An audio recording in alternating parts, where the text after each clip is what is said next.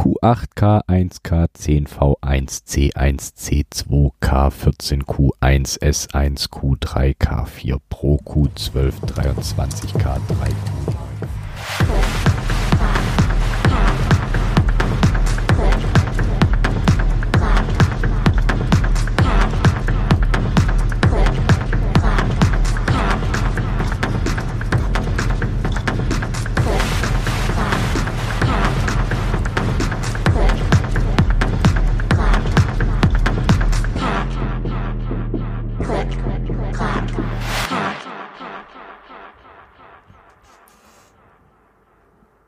Hello zur 66. Episode des Klicklack Es gab mal wieder eine CCH Late Night und zwar die vom April.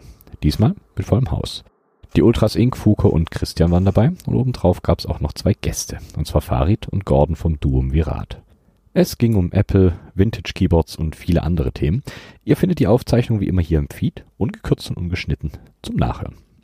Ansonsten war es bei mir keyboardmäßig eher ruhig die letzten zwei Wochen aber in der wunderbaren Keyboard-Bubble war einiges los. Also direkt weiter zu den News.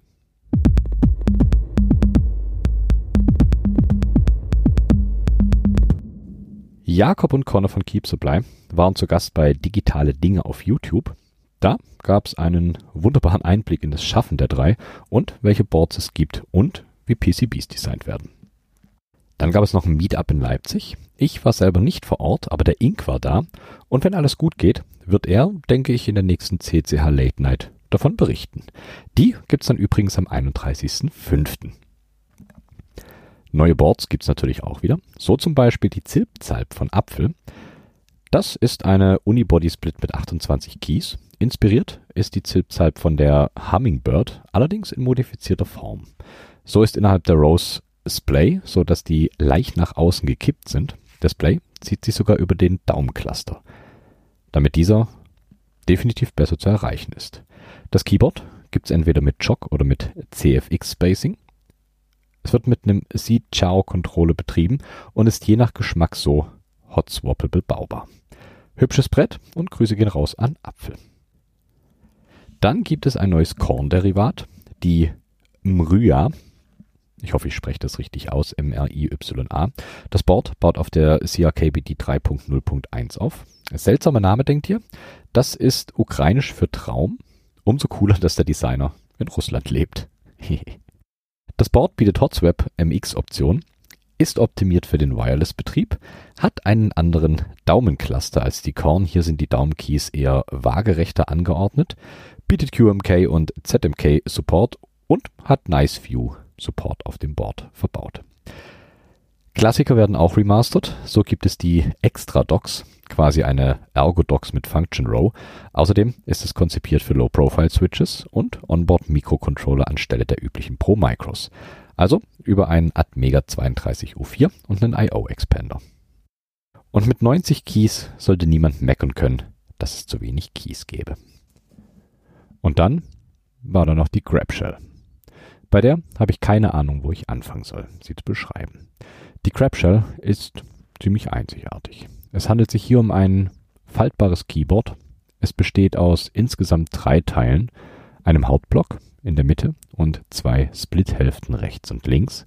Die Splithälften befinden sich dabei an einem Scharnier oben rechts und oben links am Hauptblock des Keyboards und können dadurch nach hinten geklappt werden. Der Hauptblock der Grabshell ist in zwei Bereiche aufgeteilt, einem oberen und einem unteren, wobei der obere Bereich etwas höher auf dem Board liegt. Dort befinden sich zwei Splithälften mit je 3x3 MX Keys und einem Abstand dazwischen. Auf dem unteren Bereich befindet sich deutlich mehr, so sind hier eine Scrollwalze angebracht, ein Joystick, ein Trackball und zusätzlich auf der linken Seite vier Low-Profile-Keys und auf der rechten Seite sechs Low-Profile-Keys. Rechts und links am Gehäuse befinden sich noch zwei Schlaufen, aber zu denen komme ich gleich noch. Dann waren da noch die zwei Hälften an den Scharnieren. Die Splits haben jeweils ein 4x5 Key Cluster mit leichtem Column Stacker, einen innenliegenden Key für den Daumen mit zwei Units und zwei Keys an den Außenseiten mit schätzungsweise 1,25 Units. Okay, Und wofür die Schlaufe? Das Keyboard lässt sich im zugeklappten Zustand einfach in die Hand nehmen und so halten. Dadurch, dass die zwei Splithälften 90 Grad gedreht werden, wenn sie nach hinten geklappt werden, können die Tasten auf der Rückseite trotzdem benutzt werden.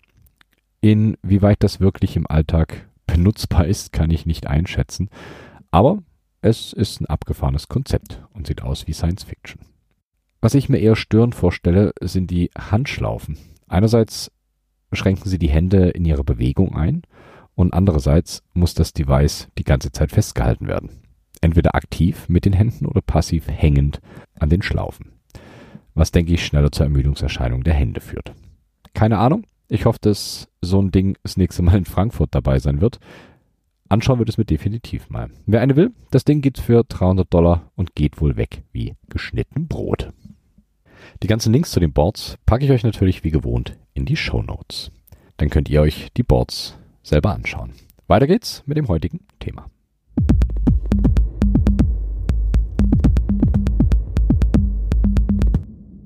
Ja, das Thema heute. Wenn irgendwo die Frage fällt, welches Board nehme ich als Einstieg, dann kommt meist eine Antwort, und zwar Keychron.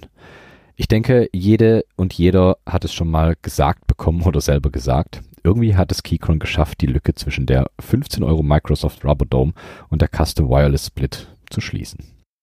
Woran das liegt, was Keychron bietet und wer hinter Keychron steckt, darum geht's heute.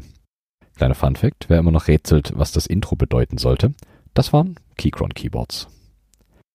Fangen wir damit an, wie es zu Keychron kam. Keine Sorge, die Geschichte von Keychron ist sehr überschaubar. Ihr bekommt jetzt keinen 30-Minuten-Vortrag. 2017 erblickte Keychron das Licht der Welt. Gestartet wurde es laut eigener Aussage von Keyboard-Enthusiasten, die über O-Ton umfangreiche Erfahrung in der Tastaturherstellung verfügen. Im Team befinden sich Designer, Marketing-Menschen und Produktionsexperten, was auch immer das heißen mag.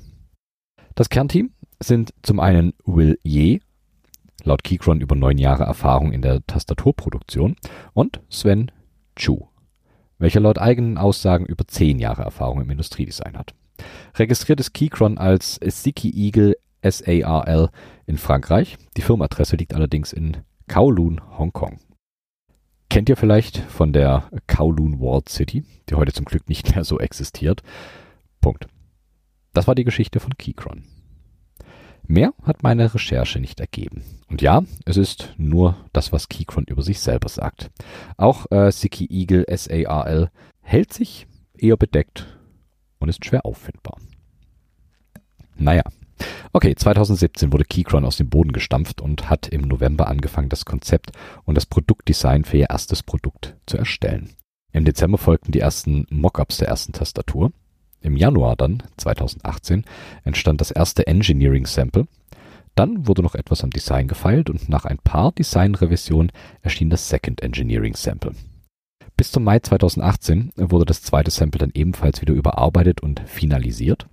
Damit stand die Basis für das erste Keychron Board und der Juni galt der Konzeption und Finalisierung der Switches. Mit leichter Überschneidung wurde parallel bis in den Juli hinein die Produktionskette für das Keyboard geschaffen. Ab August 2018 liefen die ersten Testproduktionen an, wurden bis in den September hinein verfeinert und im Oktober 2018 ging das Keyboard live auf Kickstarter. Ausgeliefert wurde dann im Übrigen schon im November, also wirklich einen Monat nach Veröffentlichung der Kickstarter-Kampagne. Ich mutmaße mal, dass Keychron hier mit einem relativ hohen Risiko in die Sache gestartet ist, da die komplette Produktionsinfrastruktur schon stand, bevor das Ding auf Kickstarter live gegangen ist. Ich denke, andere fangen erst an zu produzieren, wenn die Finanzierung durch ist. Okay, scheint aber funktioniert zu haben, denn Keychron produziert weiter fleißig Keyboards. Was Ende 2018 aus Kickstarter rausfiel, war das erste Keyboard von Keychron. Ein Keyboard namens Keytron Ultra Slim Wireless Mechanical Keyboard. Oder K1. Denn das sind die Bezeichnungen, die für Keychron eher typisch sind. Aber dazu später mehr. Kleine Nebeninfo. Wer sich schon immer gefragt hat, was das T im Keychron-Logo macht, es kommt von der Keytron. Kurze Erklärung, wer das Logo nicht vom inneren Auge hat. Das Logo ist ein schwarzer Kreis mit weißem Rahmen, der rechts durchbrochen ist. Darin befindet sich ein weißes K mit einem waagerechten Strich am linken vertikalen Strich des Ks. Wenn man sich die alte Kampagne der K1 anschaut, ich packe euch die natürlich in die Show Notes, erkennt man deutlich die Ausrichtung, die Keychron damals hatte. Keychron wollte ein Keyboard produzieren, das auf Apple-User abzielt. Ich denke, wenn irgendwo Geld liegt, dann genau dort. Okay, die K1. Keychron selber sagt über die K1, dass es im Gegensatz zur Konkurrenz, die laut Keychron alle auf Gaming abzielen, bei der K1 um ein besseres Tippgefühl beim Schreiben gehe. Die K1 ist eine astreine 87 Keys 10 Keyless mit dem üblichen Stagger. Also am Profile selber kann es nicht liegen, da es den gleichen obsoleten Stagger hat wie eine 0815 Tastatur. Keychron führt den höheren Tippkomfort auf die Switches und die Casehöhe zurück. Das Aluminium-Case ist insgesamt 18 mm hoch und die Keys verschwinden nicht im Gehäuse, sondern sind oben auf das Case aufgesetzt. Als Switches verbaut sind als Keytron rebrandete Kyle Low Profile Switches in Blue mit 45 Gramm Actuation Force. Dadurch sollen die Finger weniger belastet werden und durch den geringeren Travel sollen die Wege kürzer werden. Meiner Meinung nach wird das durch den Stagger eh wieder kaputt gemacht. Das Keyboard-Layout der K1 ist ein Standard-ANSI-US-Layout, also vorerst auch nichts Besonderes. Das wird sich später ändern, aber dazu dann an der passenden Stelle mehr. Also, wir haben die K1, eine 10 Keyless mit 87 Keys, das wireless oder wired betrieben werden kann, weißes oder RGB Backlight bietet, mit nahezu jedem Betriebssystem kompatibel ist und dazu noch Hot Swap Sockets verbaut hat. Wirkt, als hätte es Potenzial. Da die Produktionsinfrastruktur schon stand, genug Ressourcen vorhanden waren und das Kickstarter-Projekt das circa 30-fache der ursprünglich angesetzten 10.000 Dollar eingespielt hatte, wurde die K-Serie zum einen erweitert aber auch die einzelnen Modelle weiterentwickelt. So ist die K1 mittlerweile bei der Version Nummer 5. Aber auch grundlegende Änderungen wurden vorgenommen und so entstanden dann von der K2, 3, 4 bis hin zur aktuellen K14. Die Unterschiede hierbei sind nicht unbedingt grundlegend, aber ich würde sagen trotzdem für den Verkaufserfolg der Keychron Boards verantwortlich. Punkt 1, der ab der K2 dazu kam, ISO.de. Und damit erschließt sich Keychron den Markt der ISO-Layout-User und bietet mit der Qualität, die es bei Keychron gibt, einen relativ guten Einstieg ins Hobby namens mechanische Keyboards. ISO.de bzw. ISO-Layouts sind nach wie vor eher schwer zu bekommen. Außerdem kamen auch USB-C-Anschlüsse dazu, was die Verwendung der Boards auch mit neueren Geräten nochmal deutlich komfortabler gestaltete. Etwas mehr Spielraum gab es bei späteren Tastenlayouts. So beinhaltet die K-Serie zum einen 87 Key 10 Keyless Boards, aber auch 75% Boards mit 84 Keys wie die K2, K3. Es gibt aber auch Full Sizes in Form der K10 oder 65% in der Version K6 Pro. Apropos K6 Pro. Keychron hat lange seine Boards produziert, ohne das Offensichtlichste überhaupt zu sehen. Aber auch dazu gleich mehr. Keychron will aber nicht nur die Apple-Fans begeistern, sondern auch die Menschen, die nicht gleich 110 Euro für eine Tastatur ausgeben wollen, sondern deren Budget etwas niedriger angesetzt ist. Hier kommt die C-Serie von Keychron ins Spiel. Von der C-Serie gab es bzw. gibt es zwei Varianten, also die C1 und die C2. Die C1 ist eine 78 Key 10 Keyless und die C2 eine Full Size. Das auffälligste an der C-Serie ist der Preis. Der ist nämlich nur die Hälfte des durchschnittlichen Keychron-Boards. Das macht's, wie gesagt, natürlich nochmal schmackhafter für alle, die nicht das Budget haben oder einfach noch nicht viel Geld für Boards ausgeben wollen. Peng, wieder ein Marktsegment erschlossen und Keychron wächst weiter. Aber ihr ahnt es schon, geringerer Preis heißt natürlich auch Abstriche in der Ausstattung. So sind die Cs alle pure Wired Boards, also nichts mit Wireless. Die günstigste Variante kommt ohne Backlight, bisschen Aufpreis und ihr bekommt auch das Backlight dazu. Ich muss sagen, wenn ihr hier schon etwas länger zuhört, seid ihr wahrscheinlich eher nicht die Menschen, für die das Board gedacht ist. Das ist wirklich eher im unteren Einstiegsbereich anzusiedeln. Wie ich gerade schon sagte, erschließt Keychron natürlich nach und nach weitere Felder. Denn irgendwann kam die Q1. Die Q1. Ob das Q wirklich von der Verwendung der QMK kommt, weiß ich nicht. Denkbar, wäre das Ganze natürlich. Denn das Board läuft mit der QMK oder wahlweise auch per VIA. Die Q-Boards sind meiner Meinung nach ein Wendepunkt in der Timeline aller Keychron-Boards.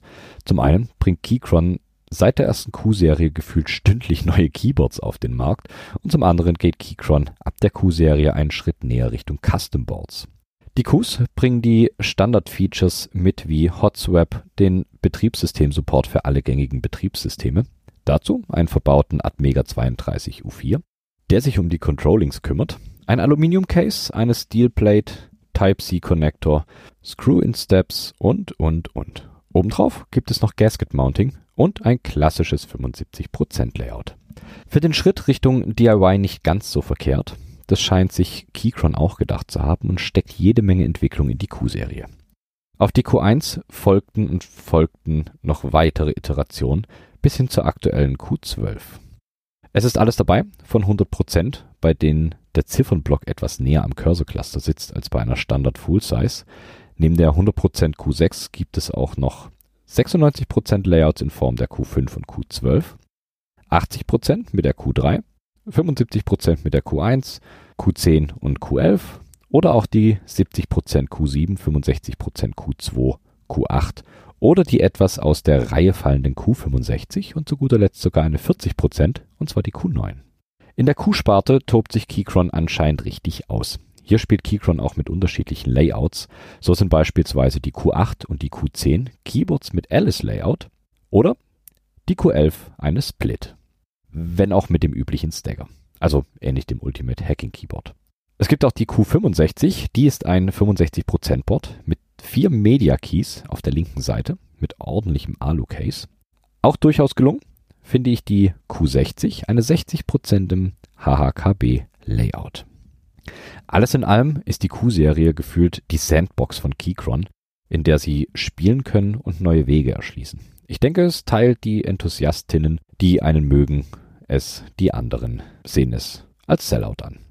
Ich finde es super für EinsteigerInnen, die nicht unbedingt in das Loch springen wollen und alles selber löten wollen. Hier kann einfach Geld auf ein Board geworfen werden und zack, liegt beispielsweise eine fertig gebaute QMK-kompatible Alice auf dem Tisch. Die Custom Boards der Q-Serie gibt es auch als Pro-Variante, dann mit Wireless Support. Was bleibt noch übrig? Die V-Serie. Bei den Vs geht Keychron konsequent weiter den Weg und setzt auf QMK und VIA als Keyboard-Firmware. Was hier auffällt, ist, dass im Gegensatz zu der Q-Serie die Gaskets weggelassen wurden. Aber dafür gibt es ein halbtransparentes Case. Immerhin. Die Layouts sind aktuell noch nicht so ausgebaut wie bei der Q oder bei der K-Serie, aber umfassen schon alles von der 100% V6, 96% V5, 60% V4, dann noch 70% V7, 75% V1 und V10 und 80% 10 Keyless mit der V3. Auch hier gibt es mit der V10 und V8 Alice Keyboards, nur die Split fehlt noch. Bin mir aber ziemlich sicher, dass die auch noch kommen wird. Ein Punkt, den die V-Serie definitiv trifft, ist der Preis. Für eine Barebone, also ohne Switches und Caps, liegen die Boards bei circa einem Drittel des Preises einer vergleichbaren Q. Eine Serie gibt es noch und das ist die neueste.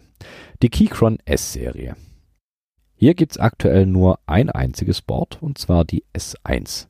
Was Keychron hier macht, ist ein paar Schritte zurück zum Anfang der Geschichte. Klingt erstmal nicht so sinnvoll, heißt aber nichts anderes als, dass die S-Serie voll QMK bzw. VIA-kompatible Boards sind, Alu-Case, Hotswap und so weiter an Bord haben, aber diesmal mit Low-Profile-Switches und Caps. Hier schließt Keychron also den Loop zu den Anfängen, nimmt aber die Entwicklung mit rein, die sie bis jetzt machen konnten. Ich habe euch vorhin gesagt, dass Keychron quasi stündlich neue Boards rausbringt. Und während ich hier die Episode fertig mache, haut Keychron die Q3 Pro SE raus. Das ist eine 10 Keyless mit größerem Rotary Encoder und vier Media Keys auf der linken Seite. Natürlich auch alles wieder QMK und VIA kompatibel, wie der Name schon vermuten lässt. Ich packe sie euch mit in die Show Notes. So, das waren alle Boards bis hierher. Das heißt, ich nehme hier am Freitag auf und bei Keychron kann sich das bis Montag zum Release der Episode hier noch geändert haben. Alles in allem und rein objektiv betrachtet hat Keychron eine solide Entwicklung hingelegt. Von der Low-Budget-Tastatur hin zur QMK-kompatiblen Alice oder Split, wenn auch staggered. Gerade für alle, die überlegen, in den Abgrund zu schauen, aber noch nicht all ihr Erspartes reinwerfen zu wollen, gibt es bei Keychron sehr solide Boards, bei denen auch noch Switches dank Hotswap völlig problemlos zu wechseln sind. Klar, wer die volle Modifizierbarkeit haben will, kommt nicht drum herum, sich seine Boards selber zu löten. Aber ich denke, für den Anfang ist Keychron gut brauchbar. Also, ihr habt hier jetzt mal den ersten Schwung Keychron Keyboards. Die Zeitmarke habe ich. Ich denke, in einem halben Jahr sieht das Portfolio dann auch wieder ganz anders aus.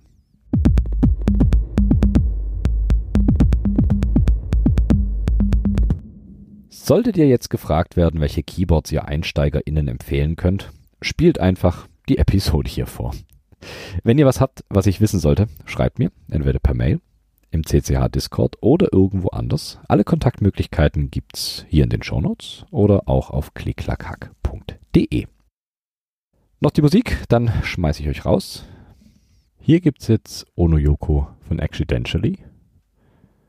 Vielen Dank fürs Zuhören und bis zum nächsten Mal. Macht's gut.